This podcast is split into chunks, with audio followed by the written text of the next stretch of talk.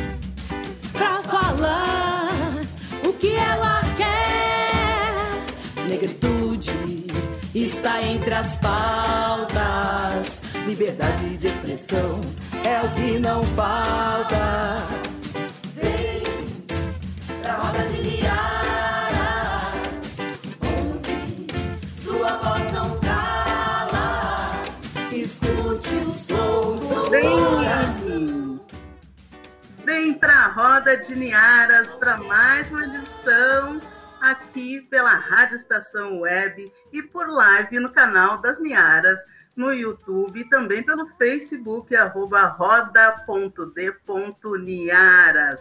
Sejam todos bem-vindos a esta quinta-feira. Vamos aqui mais uma vez aquecer os nossos coraçõezinhos, aquilombar, entrar em roda e discutir temas importantes para a nossa população, para o nosso povo, para o coletivo em geral, para todo mundo. E hoje o programa tá daquele jeitinho todo especial. Eu tô felicíssima com a convidada de hoje e com o tema de hoje. Nós vamos falar sobre perspectivas negras e como esperançar nesse cenário atual. Hoje estará aqui em roda conosco a professora Vera Regina Rodrigues da Silva. E eu vou chamar ela em seguidinha, assim que eu dei as boas-vindas para todos vocês. Então, deixa aí seu comentário, vai se preparando, faça a sua pergunta pela aí, pelo Facebook, pelo YouTube, que a gente tem muito que conversar hoje. Sejam todos bem-vindos novamente. Já vou aqui chamar a nossa convidada de hoje, a professora Vera, porque é importante que a gente uh, faça as devidas apresentações porque não é um, uma trajetória fácil para a gente se profissionalizar, para a gente se qualificar e poder estar tá aí atuando com os nossos sonhos e também com uh, a construção do coletivo. Uh, ah, para o nosso povo não é nada simples. Então, aqui eu vou ler bem feliz a qualificação da Vera, que a Vera já está aí. Seja bem-vinda, Vera.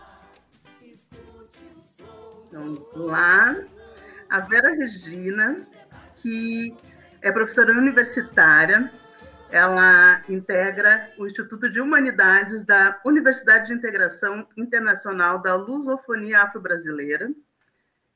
Também é professora efetiva do programa de mestrado em antropologia da UFC, Unilab. Coordena a linha de pesquisa Identidades e Políticas Públicas do Grupo de Pesquisa Oritá, Espaços, Identidades e Memórias, é membro do Comitê de Antropólogos Negros da Associação Brasileira de Antropologia, coordena o Centro de Estudos Inter... Interdisciplinares Africanos e da Diáspora, e também coordena o Grupo de Mulheres Negras Resistem, que é um processo formativo teórico-político uh, para mulheres negras, né? E que também coordena o projeto de pesquisa e extensão do apagamento do povo negro na Terra do Sol, rumos da educação e cultura afro-brasileira no Ceará. É um currículo extenso, né, Vera? Boa noite, Vera. Boa noite, minha cara. Boa noite a todos, todos que estão aqui nos acompanhando. Eu só posso dizer que é um currículo que é fruto de uma trajetória coletiva de vida. É nosso. É construído nessa dinâmica. Não é meritocracia, não, gente. É, é outra coisa, muito além disso.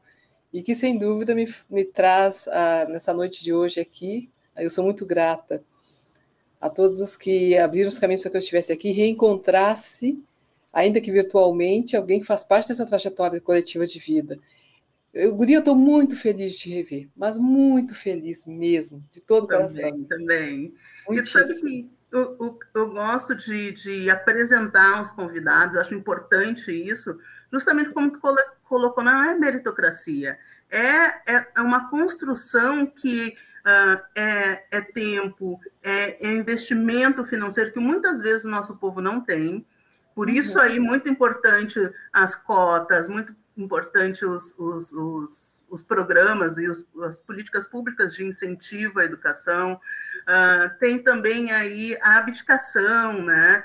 E também a gente abre mão de tantas coisas para realizações que a gente tem que valorizar isso, a gente tem que parabenizar uh, essa trajetória toda. E uh, para falar sobre um tema que também não é nada simples, perspectivas negras, né, Vera? Uh, uhum. Esperançar nesse cenário que a gente está no momento, um cenário social, um cenário político tão devastador, não é para qualquer currículo, né, mulher? e aí eu já começo perguntando para ti e ainda vou salientar mais algumas qualificações da Vera. A Vera é socióloga, bacharel em ciências sociais, uh, e mestre em antropologia, doutora em antropologia. Então, está super habilitada para falar sobre isso. Como esperançar, Vera, neste cenário atual? E quais são as nossas perspectivas? Como é que a gente pode traçar aí um, um cenário melhor para a nossa comunidade? Bom, eu acho que posso te responder muito a partir de um, exemplo vivido nesse contexto de pandemia e pandemônio. O projeto que tu mencionaste, que eu coordeno, que é um curso de extensão, é, Mulheres Negras Existem, é, é, que é uma, exatamente uma ideia de protagonismo feminino e negro, porque ele é um projeto pensado de, para e com mulheres negras. Então, nossas cursistas são mulheres negras, as formadoras são mulheres negras e todo o referencial teórico político que nós lemos é de mulheres negras.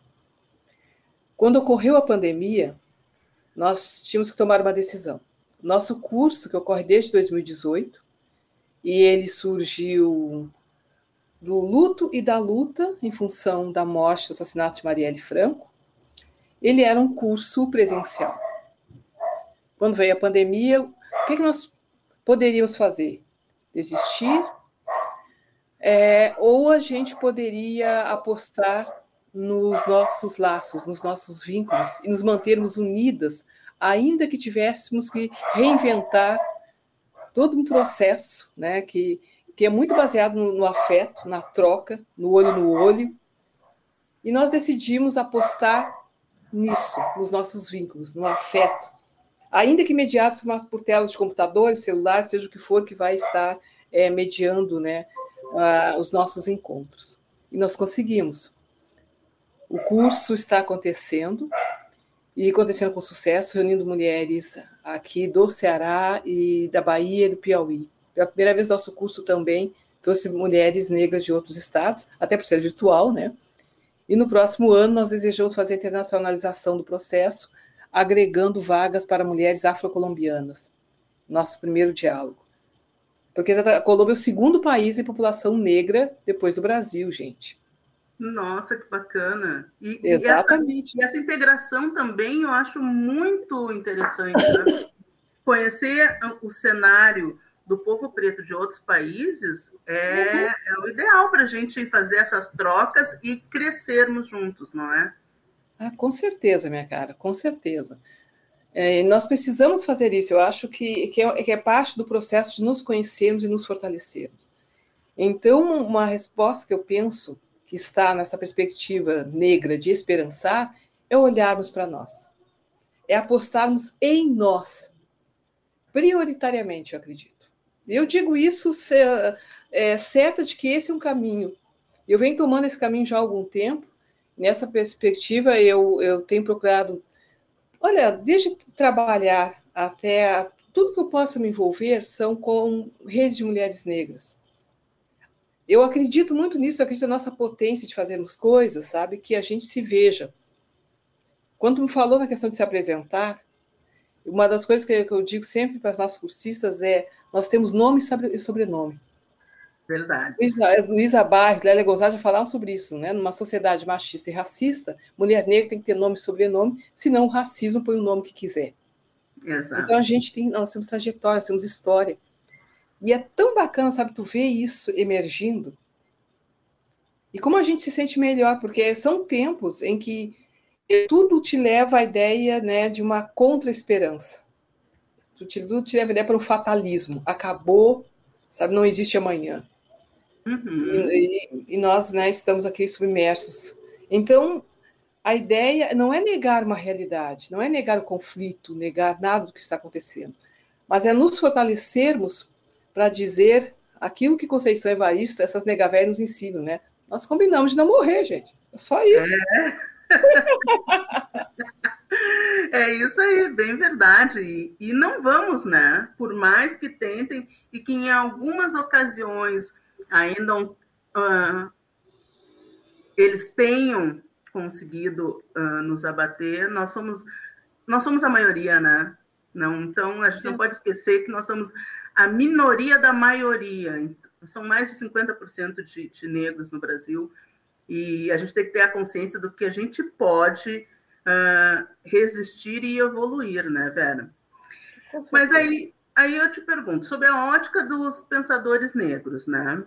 Uh, o que se pode se dizer nesse, nesse momento sobre democracia, sobre o fascismo e sobre o racismo? Né? Eu sei que tu também tem um, um, um, um seminário de pesquisa nesse tema, então tu deve ter muita coisa positiva para nos estimular, né? embora todo esse cenário aí que contrapõe uh, essa possibilidade, né? Sim, sim. Pois bem, tu acabou de trazer aqui, compartilhar, é, na verdade, foi uma proposta que na, nasceu é, dessa ideia de redes afetivas, teóricas e políticas, prioritariamente entre pessoas negras. Né? E aí, quem, quem está nessa proposta? Eu, o professor Marco Bonfim, professor da Universidade Federal de Pernambuco, professora Edilene Machado Pereira, baiana, socióloga. Nós três conversando, percebemos uma coisa. É, muitas vezes, quando nós temos alguma coisa sobre o atual cenário brasileiro, é, nunca é, ou dificilmente é análise feita por um de nós, feito por nós, uma perspectiva negra sobre as coisas, que inclua a nossa população não como uma vítima passiva de um estado de coisas, mas sabe como, como agentes potenciais da mudança. Como é que a gente se vê nisso? E aí, o que a gente fez com essa ideia, com essa conversa? Havia um edital aberto do Centro de Estudos Afro-Latino-Americanos da Universidade de Harvard. Todo ano eles abrem um edital e selecionam propostas de cursos de todo mundo. E aí, o que a negada fez? Vamos nos inscrever. Bárbaro, sensacional. Vamos enegrecer as universidades de fora do Brasil. Claro, claro. Nós escrevemos a nossa proposta. Nossa proposta foi uma das selecionadas. E aí nós, aí nós demos esse curso ano passado, né, que é o que o que na, pensadores negros né, e negras têm a dizer sobre sobre esse Brasil contemporâneo, né? E acabamos de receber o convite para uma nova edição em 2022. Estamos bastante felizes. Porque o que, o que a gente apostou? Nós temos a dizer, pessoas negras, podemos falar sobre qualquer coisa, gente. Nós não estamos encapsulados em temas. E nós não estamos é, numa dinâmica que alguém queira conversar sobre democracia, sobre fascismo, por exemplo, e obviamente o racismo está na seara disso tudo, né? E não sejamos nós a nos colocarmos. Então, o que, que uma antropóloga, uma socióloga e um linguista negros têm a dizer sobre isso? Aí a gente apostou, é nós. Nós vamos dizer. a partir das nossas perspectivas negras, que inclusive são perspectivas que eu, eu ousaria dizer que tem um diferencial quando a gente se coloca. Nós apostamos na nossa resistência também. Não basta apenas denunciar o momento, o contexto, mas quais são as estratégias de resistência, resistência? Como nós estamos lidando com isso? Como nós estamos preparando amanhã? Como, como nós estamos estimulando nossos jovens, nossas jovens, a apostar ainda na continuidade de seus sonhos e projetos de vida? O que nós aprendemos com as, as negavelhas da nossa família, com as nossas mães, vós, bisavós, com as nossas tias? A gente aprende, nós estamos aqui para isso. Como é que a gente enegrece uma universidade? A produção de conhecimento, onde diziam que nós éramos só emoção e não razão, nós estamos para dizer que nós somos isso tudo e muito mais. Muito nós mais. Fazemos a roda girar. e dá para listar essas possibilidades, essas perspectivas, Vera? Eu sei que daí tu vai falar de uma ótica né, específica, que é a ótica da, das tuas pesquisas, das tuas vivências, mas eu acho que dá para servir como exemplo, né? Porque a gente hoje em dia vive muito de identidade, de identificação, né? de se ver, de exemplos.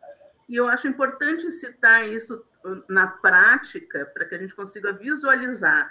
Poxa, se a professora Vera uh, estudou, conseguiu e está dizendo tem como, esse é, o, esse é o meu exemplo, eu também consigo sobre a minha, a minha, visão e a minha perspectiva. Tem como fazer isso? Eu acho que tem, minha cara, sem dúvida que tem. Eu não estaria aqui, né, se não tivesse, né? acho que nem tu também, né? Porque exata, é isso, sabe? Tem uma coisa dentro da gente que eu acho que é, que é mobilizadora. Eu sempre pergunto aos meus alunos e alunas o que é que te move? O que é que mexe contigo por dentro? Porque ninguém faz nada nessa vida, seja uma pesquisa, seja a decisão de, de viver uma, uma história uh, com alguém, seja a decisão de qualquer coisa, sabe, mudar de vida, de trabalho, de país, se não for uma coisa que te mova, que aqui dentro de ti faça sentido. Eu acredito muito nisso, muitíssimo nisso. Esse é o primeiro passo, né? E a partir desse passo, eu penso que é entender também que nós podemos ter é, estratégias de vida e de alcance de outras coisas que passam por uma ótica coletiva. E nós podemos, inclusive, eu penso, potencializar nossa vida e nos demais a partir dessa ótica coletiva. Como é que eu posso dar um exemplo disso, tá? É, e reiterando que não se trata em nenhum momento de meritocracia do que eu estou falando, porque é por vezes, né, nessa época, tantas vezes a gente ouve coisas que são distorcidas, e aí vem falar, ah, é vitimismo, é mimimi, ou então, ah, se conseguiu, qualquer um consegue. Não é uma questão assim. Olhem só. Quando eu estava em Porto Alegre, nos anos 90, eu ingressei no Zumbi dos Palmares pré-vestibular que era um projeto. É, os zumbidos, naquela época a gente não falava em ação afirmativa, a gente falava em, em alternativas educacionais solidárias, né? É, é. Era bem era começo. Evolui, a gente evolui o vocabulário também, né? Com certeza, porque tudo é uma, é uma loucura. E quem é daquela época deve, talvez lembre, né, ou quem acompanha alguma coisa, o quanto o curso pré-vestibular foi atacado na mídia por acusações de racismo, etc. e tal. Mas o curso estava ali, um curso que era fruto de uma ação coletiva de negros para negros, sua maioria, que preparava gente negra para ingressar na universidade. E foi esse lugar que me gestou juntamente com o movimento negro gaúcho. Eu acho que os espaços por onde eu circulei, como por exemplo a Boa e Velha Cicabe, que até hoje eu vivo aqui com. Isso aqui, gente, tem mais de 20 anos penduradinho no meu pescoço. Ah, que legal! Exato, 1994. O nome dele é, é, é, um artesão, eu não sei nem se ele ainda é vivo, me parece que não, Pedro. Ele, ele, ele fazia entalhe em madeira ali no bico da redenção, eu frequentava a Cicabe, e uma vez esse cara me deu isso aqui. E disse, fica contigo, sabe? É uma máscara africana estilizada. Foi uma coisa. E me acompanha até hoje, sabe? É uma coisa que eu tenho carinho porque me constrói, sabe? É dessas relações que me teceram. Então, ir do zumbi para vestibular, para a URGS, fazer a graduação, fazer o mestrado, nesse processo todo eu ouvi de tudo. Sabe, eu ouvi que eu ia morrer de fome fazendo ciências sociais, eu ouvi que eu já tinha pensado como ia ser minha vida, aquelas coisas todas, sabe? E eu pensava assim, gente, eu não morri de fome até hoje, eu acho que eu vou morrer agora. Até porque uma coisa que eu acredito, gente, uma, uma falta de, né? Eu acho, sinceramente, olha, se tu nasce mulher, preta e pobre, tu tem obrigação de ser esperta, minha filha. É verdade, Vera. Isso, e nós somos, na verdade. Nós somos, né? nós somos então, super safo. Se jogar na vida. Me jogo, Guria, numa bolsa de ação afirmativa da Fundação Forte para fazer doutorado. Pela primeira vez na vida eu só estudei. Só estudei. A nega aqui só estudou no doutorado. Vou para a USP, vou para São Paulo, uh, apavorado, tudo, tudo, né? Uma loucura. Viajo para fora do país, volto, faço concurso, me torno professora no meu afro-sonho, que é a Unilab, é essa universidade que para mim significa muito, porque eu sempre sonhei em estudar e estar muito mais próximas dos meus. E nesse, nessa trajetória, isso foi um somatório de entre que eu diria que muitas vezes a maioria de nós precisa. É o casamento entre o talento e a oportunidade. Exato. Se tu tem, tu vai. Tu não pode ser tão tanso e deixar passar, meu filho. É. Não dá, não dá. Verdade. Eu vou aproveitar o gancho de perguntar, que já estava ali no roteiro essa questão. O que, que a sociologia ela uh, representa para nós, para nosso povo? Porque tem antigamente tinha aquele estigma que, por exemplo, quem fazia serviço social era para assistencialismo. Era preto fazendo assistencialismo para preto. Então, eu ia fazer nível superior, ah, serviço social. Né? Então, era meio que um estigma isso. E a sociologia? Qual é o papel desta área para a nossa comunidade? Então, na verdade, eu teria que dizer para ti, em função da, da, minha, da minha formação, né, o que, que é a antropologia, porque na verdade eu sou antropóloga. Ah, que bacana! Eu não sou socióloga. Ah. Não, é porque, só uma breve explicação, até para situar as pessoas, né? Eu, na graduação, eu fiz o bacharelado em ciências sociais. Uhum. E aí, o bacharelado em ciências sociais, né? Ele vai ou para a área da sociologia, ou da antropologia, ou para a ciência política. Eu fui para a antropologia. Então, não sei se ainda é assim, mas lá na URGS, a partir do quinto semestre, tu começar a fazer cadeira só para antropologia ou para sociologia. Eu me encantei pela antropologia. Por quê? Uma, é, trabalho de campo. Eu sempre quis fazer alguma coisa, produzir algum conhecimento que surgisse do vivido. E essa perspectiva de, sabe, de estar com as pessoas, de, de fazer alguma coisa nesse sentido, me encantou. Além do que, quando eu chego na universidade, eu sei que eu queria. Eu queria trabalhar com a população negra, eu queria a área de antropologia das populações afro-brasileiras, que é meu chão. Então, eu fui me preparando nesse período da graduação e depois no mestrado e no doutorado.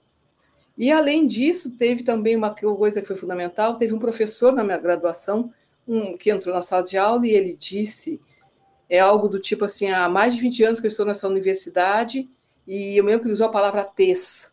A TES dos alunos não muda. E ele disse isso num contexto que eu nunca esqueci. Era uma turma noturna de ciências sociais, 65 alunos. Éramos três negros. Um deles não sabia bem que era negro, não queria ser, então não conta. Éramos duas. Sabe, conhece o tipo, né? Éramos duas mulheres negras, eu vou dizer, inclusive acho que uma delas, a outra tu conhece, que é a Soraya Mendes. Éramos ali colegas, parceiros da Soraya, que foi para o direito e tudo tá por aí na vida, né? Então, a, a, antropologia, que é uma ciência que ela nasce com a ideia de explicar a diferença, as bases culturais, aquela coisa toda, né?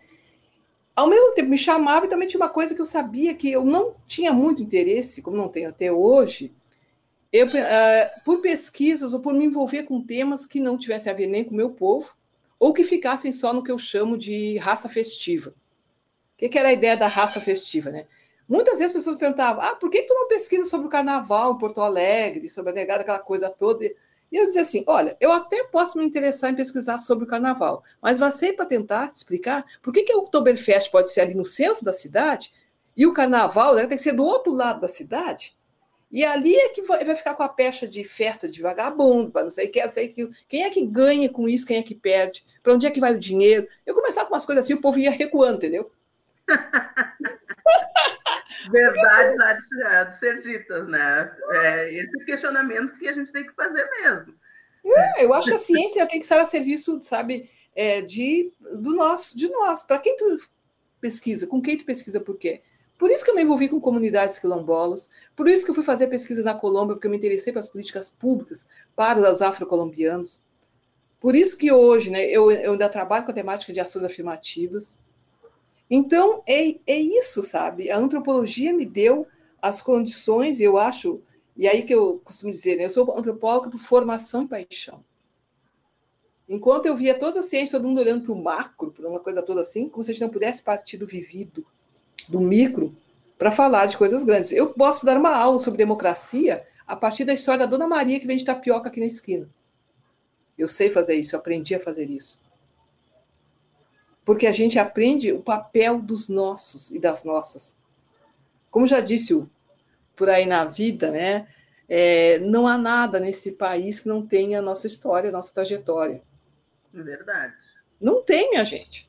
Então é, é muito para fazer eu não consigo compreender qual é a dificuldade da, das pessoas não pretas, né? Ou, ou racistas mesmo, né? De, de, entenderem isso, de compreenderem e de visualizarem o nosso papel e a nossa importância, a nossa relevância nesse cenário que tu colocou.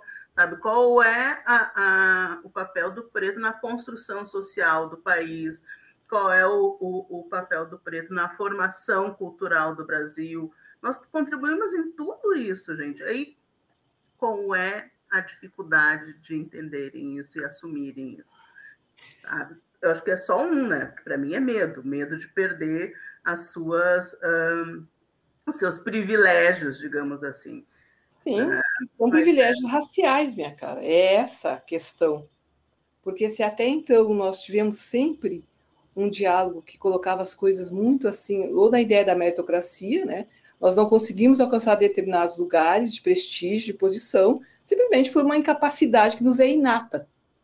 Esse é o discurso, que é o discurso que se dizia, ainda, ainda tem um povo aí para dizer isso, né? Quando começaram as cotas raciais das universidades, qual era um dos argumentos contrários?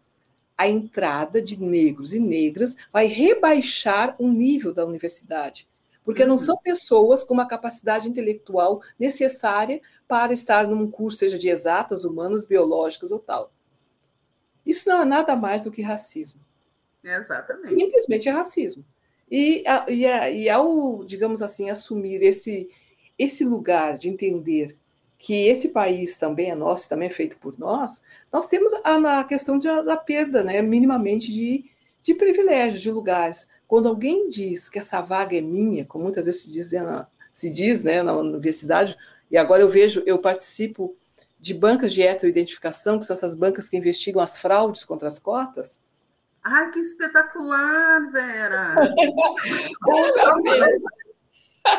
Fale mais sobre isso. Nossa, mulher, só aquela que, eu, que é aquela coisa, né? Tem de tudo, os ataques, né? Tem de tudo, né? Mas eu, eu faço meu trabalho. Eu sei fazer meu trabalho. Então, por quê? Qual é a questão? Não sejamos ingênuos, minha gente, também. Eu digo isso para todo mundo, principalmente para preta e preta. Não seja ingênuo. Não vai achar que vai fazer ação afirmativa num país chamado Brasil, que se construiu em cima da exploração de corpos negros.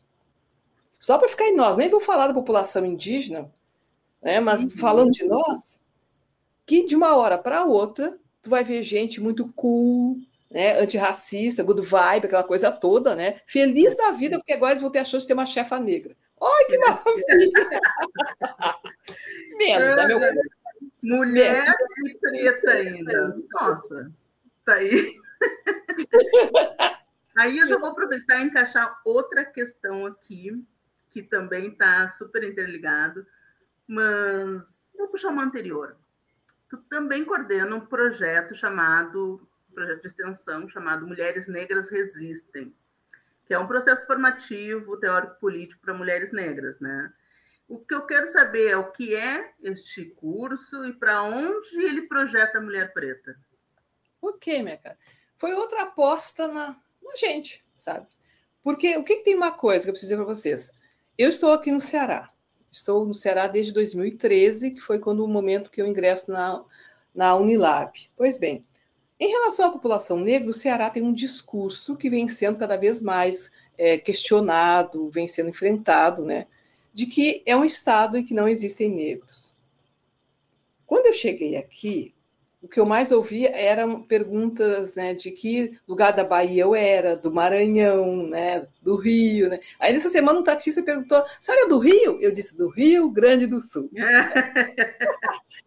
Porque o imaginário social é muito forte em relação a isso, né, de enxergar negros como ou uh, de fora outro é isso, outro é de países africanos. Que eu ouvi também senegalesa, angolana, moçambicana, de tudo. Agora, imagina o que é a negrada que nasce aqui. Porque eu não sei se vocês sabem, tá? Só um breve detalhe. O Ceará, ele tem na sua história a questão de ter sido pioneiro na libertação de escravizados. A libertação aqui ocorreu quatro anos antes da oficial, em 1888. Só que o discurso das elites cearenses é que, após a libertação, a negrada ó, se mandou, foi para todo lado, menos ficar aqui. Então, né, o Ceará não teria na composição da sua população uma marca negra. Isso aí, gente, machuca, especialmente para os negros e negras cearenses. Foi o que eu ouvi de uma aluna minha, uma menina de 20 anos, lá, quando eu, logo que eu cheguei, acho que foi no primeiro, segundo ano, que ela me disse: Professora, a senhora não sabe o que é nascer e viver num lugar em que dizem que tu e tua família não existem. Isso dito para uma menina de 20 anos, e ela disse isso com, com dor, sabe, com incômodo. Pois bem, eu sou daquelas que eu sempre faço alguma coisa com algo que me incomoda. Com uma dor, seja o que for, eu, eu preciso transformar isso em outra coisa. E aí esse discurso, somado ao fato que em 2018, como mencionei uh, anteriormente, né, a Marielle Franco foi assassinada, isso me tocou profundamente. Por quê? Eu conhecia a Marielle? Não. Eu tinha alguma proximidade com ela? Não. Mas muita gente que tinha proximidade, tinha e tem proximidade comigo, era também do mesmo campo, esse campo afetivo teórico político dela. Naquela noite eu estava dando aula, quando eu cheguei em casa eu soube pelas redes sociais, e eu vi muita gente que eu conheço lamentando a morte dela e falando, eu fiquei impressionada. Aí o que, que eu fiz com isso, gente? Primeiro, dar aquela coisa da garganta da gente, sabe? Aquela coisa que tu fica assim, indignada, que tu fica triste, que tu fica com tudo. Eu fui, fiquei assim uns dois, três dias e fui conversar com duas estudantes negras muito próximas a mim, que eu vou nomeá-las, porque acho que é assim que a gente trata as nossas, inclusive dando nome e sobrenome. Mona Lisa da Silva e Ariadne Rios, que estão comigo até hoje formando essa coordenação colegiada. Essas duas jovens negras, somadas a mim, e depois eu fui em busca de outras parceiras, né, também para somar professoras negras, decidimos fazer o seguinte: vamos dar uma resposta ao contexto cearense e uma resposta morte de Marielle. Por quê? Eu me lembro que durante o velório dela havia um grupo de mulheres negras que não parava de eh, gritar em uníssono: mulheres negras resistem, mulheres negras resistem. Essa frase ficou na minha cabeça o tempo todo. Era como se eu ouvisse ela diariamente. E eu pensei: é isso, mulheres negras resistem. Então, que a gente vai fazer? Vamos nos unir, chamar uma mulherada, vamos divulgar, fazer esse curso e vamos é, projetar mulheres negras para a ocupação de espaços públicos e privados. O nosso curso prepara, busca preparar essas mulheres para, por exemplo, ingresso na pós-graduação, é, disputa por cargos eletivos no poder público, também para a criação de projetos que elas possam ter dentro das suas próprias comunidades. Por exemplo, tem uma guria que ela tem um projeto é, de literatura infantil na comunidade ela vive. Tem uma outra que tem um trabalho é, muito interessante pensando na questão do direito, que ela fala, tem um projeto chamado E se a justiça fosse mulher e preta? Então, são ações várias. E a gente vem fazendo isso desde 2018, um projeto que é um projeto de extensão, nós não temos financiamento. De vez em quando a gente concorre a um edital e aí é, para ter grana, por exemplo, para financiar transporte para os cursistas, quando ele era presencial, a gente comprar livros. A gente faz nossas aulas inaugurais com nossos convidados, e aí a gente consegue apoio para trazer. Já trouxemos a poetisa Cristiane Sobral, a atriz e poetisa Cristiane Sobral, a advogada Valéria Santos, também já esteve conosco. E é tudo construído assim, gente, na parceria. Eu tenho uma grande parceira que é a professora Zelma Madeira, assistente social, gestora aqui no, no governo do estado, que foi alguém que disse: vem, vem porque a gente vai fazer acontecer. E uma vez, durante uma aula inaugural, um homem, é, quando viu o auditório lotado, aquela coisa toda, ele chegou para mim e perguntou: quem está por trás disso, hein? Como se faz isso? Como é que eu disse? conseguiu? Ele, foi, ele parecia inacreditável, sabe? Aí eu peguei e abracei Ariadne e Mona Lisa e eu disse: nós, nós estamos por trás, na frente, dos lados disso. Somos nós que fazemos. Todo ano a gente tem feito isso. E a ideia é essa: é fomentar o protagonismo dessas mulheres. Não porque elas não têm, ninguém empodera ninguém, sabe? Não é essa ideia salvacionista é, que pode aparecer. Não. Nós unimos forças. Porque muitas de nós nunca tiveram, poucas tiveram a oportunidade de estarem juntas, entre mulheres negras. Há coisas que, conversadas entre nós, têm um, um outro olhar. E também há coisas que são, parecem muito simples, gente, mas têm um impacto. Nós já tivemos cursistas Muitos dizerem, por exemplo, que pela primeira vez tiveram professoras negras. As minhas colegas da Unilab que vêm dar aula são é uma, uma colega que é, por exemplo, do curso de administração, vem dar aula. Outra, né, que traz um outro tema. Por exemplo, nós convidamos também mulheres, não necessariamente todas da universidade. Nós temos, por exemplo, uma estilista fantástica, que é a Silvana de Deus, a Sil. A Sil desenha e vende suas próprias roupas. Ela vem falar sobre moda, autoestima e empreendedorismo. Nós temos uma psicóloga negra que também vem falar sobre saúde mental e tal, essa coisa toda de adoecimento em tempos de pandemia. Ou seja, nós somamos os nossos talentos. Só isso. E compartilhamos. E entra em rede, né? Entra em roda, como, como a gente diz aqui, as meadas, é. né? As Ai, meadas. Esse projeto, gente. Vida longa ao projeto de extensão Mulheres Negras que existem. Nós estamos no Instagram, vocês nos acham. Não, eu estou começando a amar a Unilab também. e também oportuniza esses espaços né, de, de debate, de formação, porque é sempre importante que o ambiente acadêmico tenha essa visão ampla e acolha, né, Vera? A gente precisa uh, muito ter esse olhar. Bom, vou dar boa noite aqui uh, para Elizabeth Carvalho, que está nos acompanhando aqui pelo Facebook.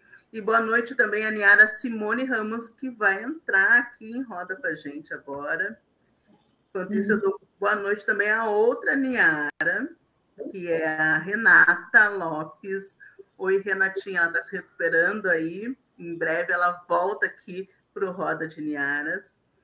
Simone, seja bem-vinda. Estamos aqui nessa conversa linda com a Vera Rodrigues. Ela é demais, eu estou aqui encantada. Boa noite, Elaine. Boa noite a todos que nos acompanham aqui, o Roda de Niaras, pela Rádio Estação Web. O meu grande abraço. Um abraço especial à nossa querida entrevistada, Vera Rodrigues, que legal ter você aqui na Roda de Niaras. Eu sempre digo, vem, vem para a Roda de Niaras, e ela veio, que bom. Que bom, Elaine, que ela está aqui esta noite com este tema que é tão especial, que fala em esperançar. Ainda hoje eu falei muito sobre esperançar, que eu me lembro de Paulo Freire, na, naquela obra Pedagogia da Esperança, se não me engano, né? Uhum. que ele fala da questão de esperançar. Eu acho que é isso que a gente tem para o mundo de hoje: esperança, esperar com confiança. Exato. Mas, Nosso querido Paulo Freire, né? Isso, tá... Paulo Freire. Centenário. Tá centenário. É, dia 19 agora, né? Exato, exato. E olha que Paulo Freire tem uma coisa interessante também, já aproveitando, né? É, ouvindo vocês, é, Paulo Freire teve encontros né, e uma inspiração em Amílcar Cabral, líder da movimento de libertação Guiné, da Guiné-Bissau. É muito interessante quando a gente vê as pontes entre Brasil e o continente africano, especialmente porque isso não nos é apresentado. E muitas vezes parece que dos nossos não há grandes contribuições nem diálogos. Então, quando, por exemplo, a Angela Davis veio ao Brasil e disse por que vocês ficam me citando, me chamando, se vocês têm aqui, né, pessoa como Lélia Gonzalez, os diálogos que foram tecidos. Essas construções, elas são tão potentes, né, eu acho que cada vez mais quando elas surgem, elas vão trazendo isso, né, e eu achei muito bacana que eu vi isso, né, meninos guineenses da Unilab postando, falando sobre isso, da, da troca entre Paulo Freire e Amílcar Cabral, em termos de troca de pensamento, ideias, e a ideia de revolução e tal, esse pedagogias, muito show. Bacana, muito bacana. E eu tenho mais uma questãozinha aí para nós, Vera. Também realiza pesquisas, né, com ênfases variadas aí em antropologia da, da nossa população, né, da população afro-brasileira. E, e são temas como quilombos, políticas públicas, educação, racismo, relações étnico-raciais e feminismo negro, principalmente, né? Eu queria que tu falasse para nós um aspecto que, que, que chama a tua atenção nessas pesquisas e, e, e por quê, né? Por exemplo, na questão dos quilombos. O que, que tem, tu tem visto quando tu pesquisa sobre quilombos e como a gente pode fazer esse resgate e, e, e desenvolver e evoluir no nosso, no nosso movimento antirracista? Então, gente, eu acho que tem uma coisa né, que é fundamental, que eu dizia aqui no início, né, que a, a nossa trajetória vai esse crescente dos encontros, né? Desde a primeira vez que eu pisei numa comunidade quilombola, e foi a comunidade quilombo da Anastácia em Viamão, e depois é, eu fui tendo contato com outras comunidades, né, talvez alguns vocês conheçam de nome, comunidade Chácara das Rosas, de Canoas, né? É, lá do Manuel Barbosa, de Gravataí, e depois eu fiz isso em outros estados, fiz isso em Minas Gerais, por exemplo, e quando eu vou para a Colômbia, o contato com comunidades né, é, rurais lá, também comunidades negras lá, a gente percebe muito uma potência disso tudo.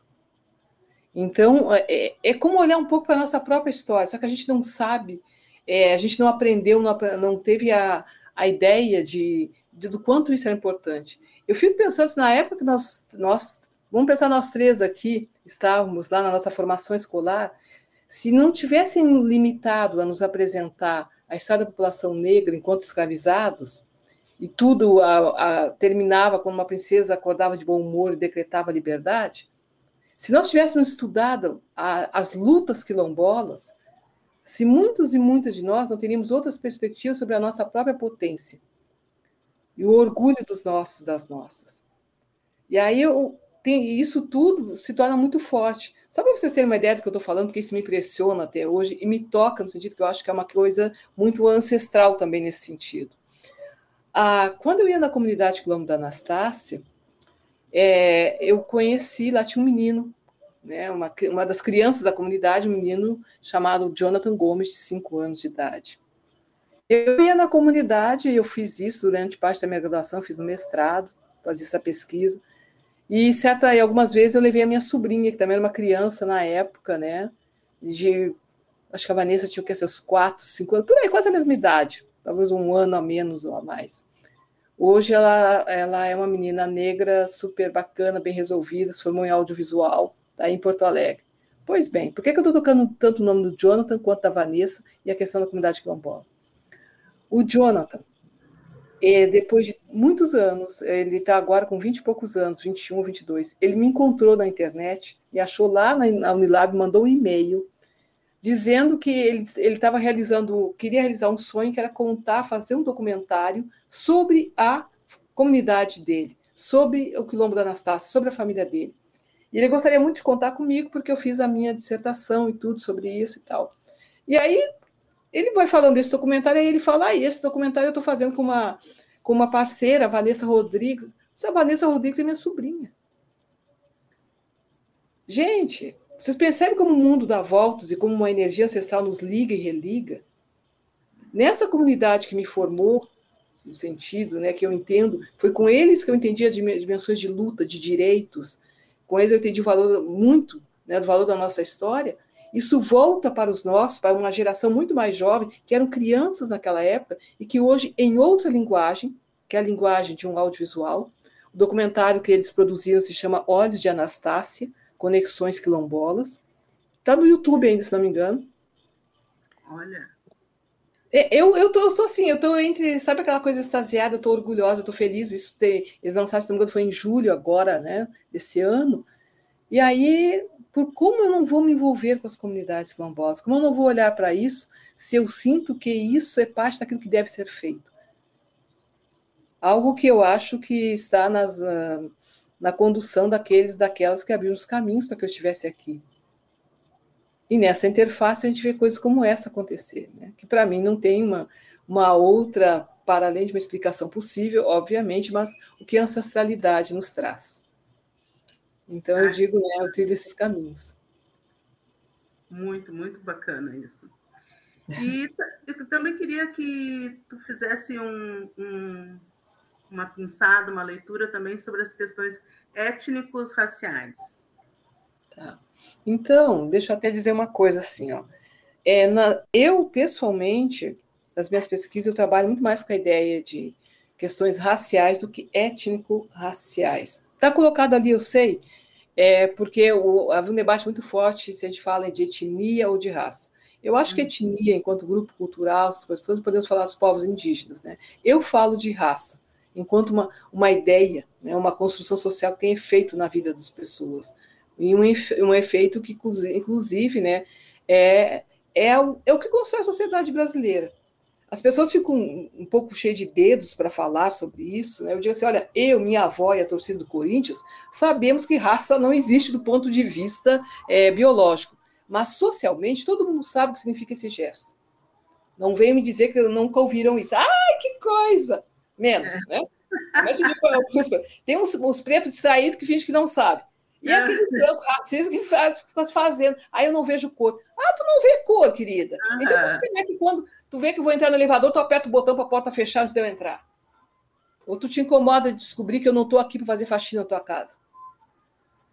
É disso que eu estou falando, inclusive. Então, eu prefiro mobilizar a ideia de raça. E como eu mobilizo a ideia de raça? Em trabalhos que vão desde, por exemplo, pensar em, em trajetórias negras, eu agora estou muito voltada para uma, uma nova pesquisa que vá trabalhar com uma, uma trajetória de um homem negro que teria saído aqui do Ceará é, no final do século XIX, migrado para São Paulo. E aí tem toda uma história sobre esse homem, estou atrás disso. Né? Eu faço isso quando eu pesquiso sobre ações afirmativas. Eu faço isso quando eu estou, por exemplo, também em outros diálogos. Eu agora estou envolvida num edital de mentoria.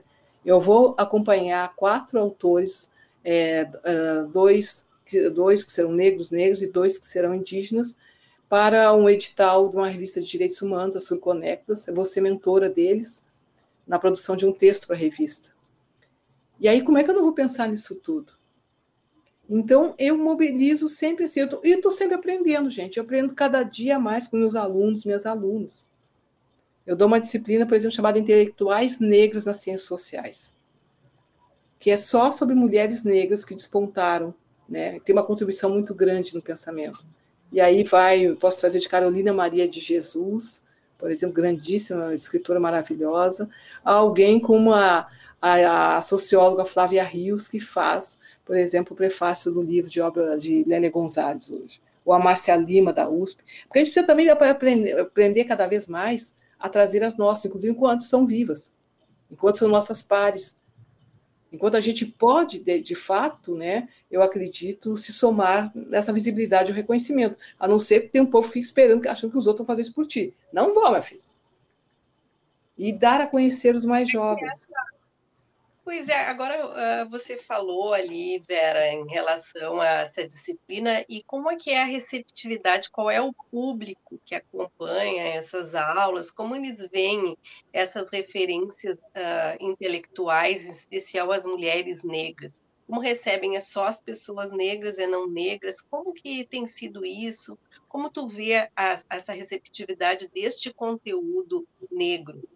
Então, nós vivemos um momento que eu acho que é resultado das ações afirmativas. A presença de estudantes, cada vez mais estudantes negros e negros nas universidades, faz com que também surjam demandas que antes não tinham. Os próprios estudantes demandam também: olha, por que nós não temos autores negros na emenda dessa disciplina? Por que, que eu faço um curso de comunicação social, por exemplo, e não tem uma disciplina sobre imprensa negra? Eu tenho acompanhado isso porque eu, por vezes, eu sou convidada para bancas em outras instituições ou com outros cursos, como comunicação social, serviço social, por exemplo, ando por aí. E aí a gente percebe esses, essas lacunas. E na minha universidade, que é a Unilab, nós temos uma proposta pedagógica, né, que é uma proposta que ela procura evidenciar todas as possibilidades de conhecimento advindas, né, exatamente da população negra, da população africana, porque a Unilab ela é uma universidade que ela tem uma parceria com um país africano de língua portuguesa, então, nós temos estudantes da Guiné-Bissau, São Tomé e Príncipe, Cabo Verde, Moçambique, etc. Mas não é só uma ideia de presença física dos sujeitos, é, é o aporte da produção de conhecimento. E, e, quando tu faz isso, né, porque isso é estimulado, e nós, professores, né, que temos um compromisso com esse aspecto, nós levamos isso para a prática, sabe, do nosso cotidiano. Obviamente que isso não é 100%, em nenhum lugar é. Tu pode encontrar negros ou brancos que só de ouvir falar o nome dela é Gonzalez, a criatura já, já começa a olhar para o outro lado e ver se dá um jeito de escapar, para não ter que entrar no assunto. É bem assim, não, não, sei, sabe? Tem que ter, dar real. Já vi cotista, sabe? Aluno cotista, negão que entra pelas cotas, se fazendo de louco, fingindo que não sabe quem é. Por aí. Mas a gente tem os nossos de fé. Aí a gente pega e faz disciplinas. Essa disciplina eu criei. E qual é o impacto dela? Né? Eu dou essa disciplina eu dou uma outra chamada Antropologia das Populações Afro-Brasileiras. Eu dou Sociedade, Diferenças e Direitos Humanos no Contexto Lusófonos. E dou essa para pessoal da Humanas, pessoal da Enfermagem, pessoal da Física. Imagine, Física, então foi um barato. Era uma turma com Física. Eu já cheguei, sabe, falando para eles, sabe o quê? Primeiro, uma, uma turma majoritariamente masculina. Eram umas, acho que aproximadamente entre 25 e 30, né? almas que eu brinquei com eles, tinha umas três gurias só. E olhe lá. Eu pego para eles e digo: olha, vamos começar conhecendo a, única professora negra do curso de. Da, aquele da, é um MIT, como é que é aquele da aeronáutica, gente, que é famoso pela física? Esqueci agora o nome, mas é um desses cursos aí da elite brasileira. É uma negra, ela arrasa. Esse... Então a receptividade, muitas vezes, é de surpresa, é de encantamento e uma pergunta que eu já ouvi tanto de brancos quanto de negros: por que, que eu só estou vendo isso agora? Porque para muitos de nós, alguns dizem assim, professores e professoras, é, existe um trabalho a ser feito. Eu não posso usar desculpa que eu não tive isso na minha formação. Gente, vai atrás. Sabe, eu fui atrás. Eu recentemente estou descobrindo uma série de autoras negros e negras que eu não estudei. O que, que eu estou fazendo? Eu estou estudando porque é minha obrigação. Eu não posso ir para a sala de aula para fazer mais do mesmo. Se um menino de 23 anos, branco, chega para mim e diz que eu sou a primeira professora negra da vida dele, ele é meu aluno, foi meu aluno mestrado, é porque ainda tem muita coisa a ser feita. E isso impacta, sabe? Mexe. E aí a gente vai tocando. Eu tô aí para mexer com as pessoas, sabe? Para tocar o coração, para ver o que move, né? Então, nessa perspectiva, vamos lá. A gente produz conhecimento. Exato. Tu compartilha isso conosco porque é importante, é muito importante, eh, eh, como mesmo você disse. A gente tem, não, não, não teve esse conteúdo né, na, na, nos bancos aí, escolares, não conhece, às vezes, não por não querer, mas porque não foi apresentado isso. E aí, daqui a pouco, quando você tem todo esse conteúdo, toda essa trajetória negra, essa representatividade na intelectualidade, que importante é compartilhar. Então, hoje, assim, Roda de Niara teve essa oportunidade de estar contigo aqui, né? Está tendo ainda. E eu peguei ainda o assunto um pouco mais para o final, mas não poderia deixar de, de, de vir aqui conversar um pouquinho que fosse uhum. contigo, porque eu sei o quanto é importante e quanto ainda a gente tem que aprender e transmitir. Eu acho que o Roda de Niaras tem muito essa proposta de transmitir esse conhecimento, fazer com que as pessoas vejam, ah, mas por que, que é um programa de mulheres negras? Por que, que vocês falam tanto em negros e negros? É justamente por conta disso que você falou, Vera.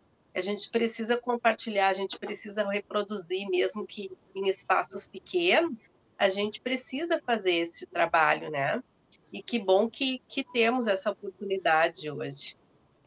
Que bom que vocês também estão contribuindo para isso, Guria.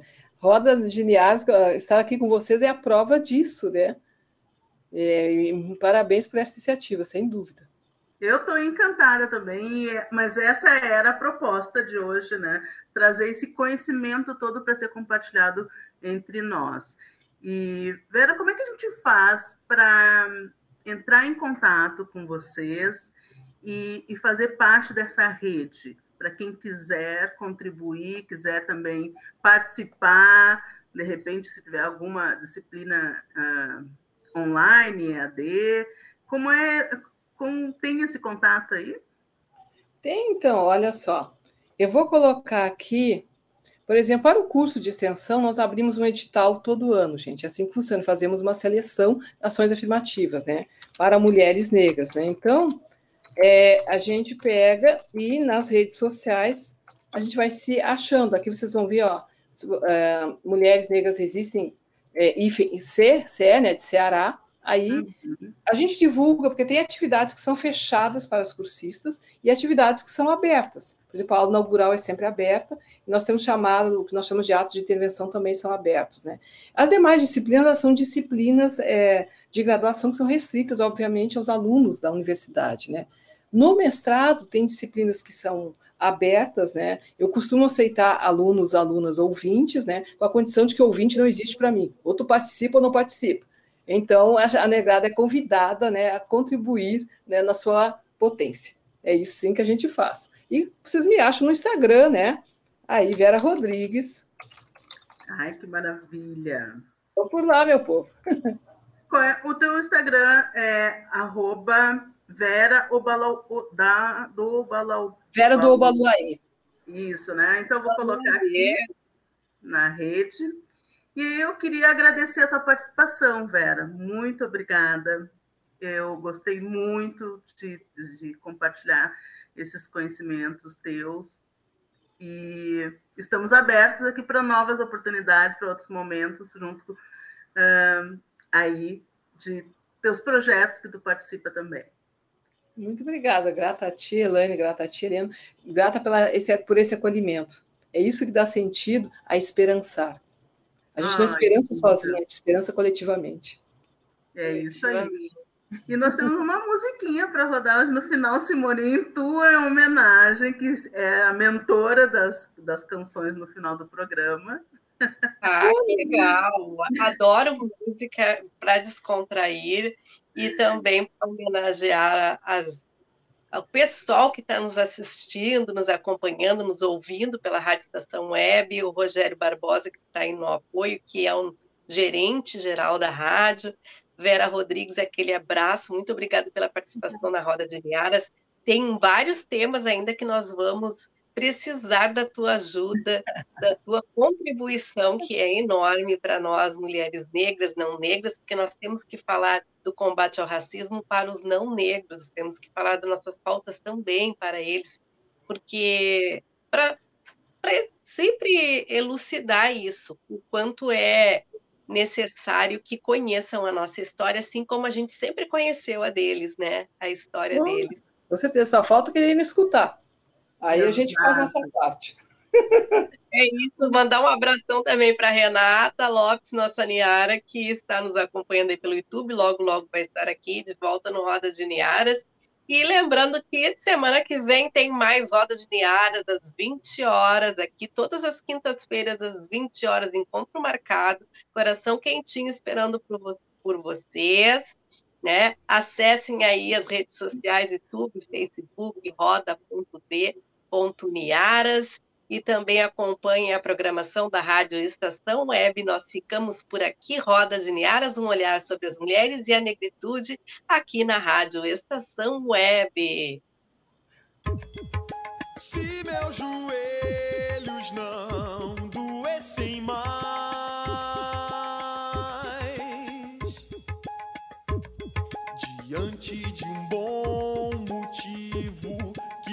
of it.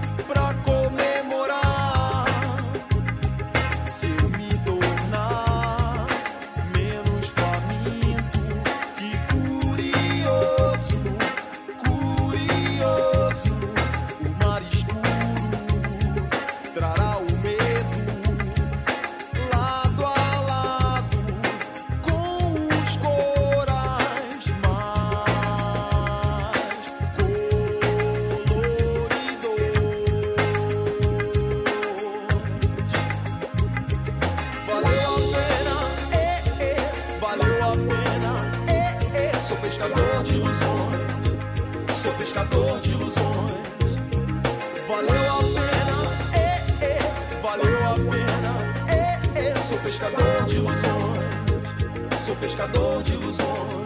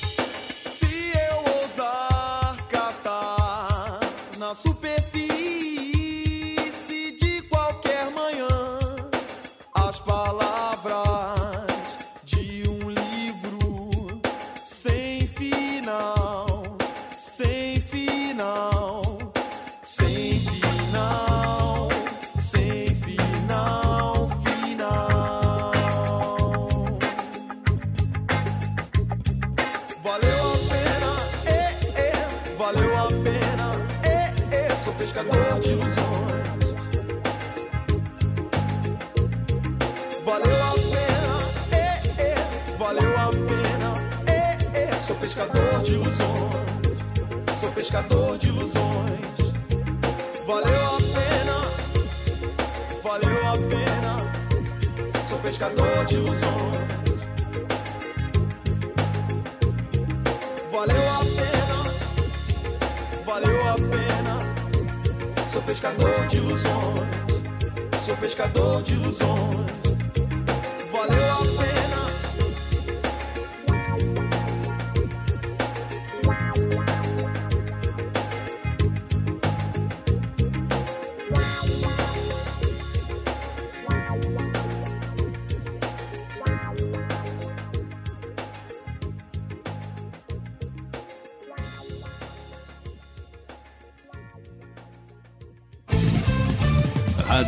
Estação Web. tal começar hoje um novo momento da sua vida? Deixe para trás o cansaço, as doenças e a insegurança e seja uma pessoa mais saudável e alegre. A Leonfit Academia oferece musculação, treinamento funcional, ritmos, muay thai, step, baby class, treinamento funcional kids e futebol fitness. Confira condições e novidades. Leonfit Academia no Clube Chimarrão de Estância Velha, Avenida Brasil 2621, fone 51999 99494804. Apoio Barbearia Paulão, 30 anos, na Rua Portão, bairro Lira. Nerd Pessoal Tecnologia, automação residencial, manutenção de redes, suporte para aplicativos de Smart TVs, aulas de informática para melhor idade e muito mais. Ligue e fale com Ricardo Medeiros pelo fone 51992795816. Nerd Pessoal Tecnologia, um mundo de serviços à sua disposição.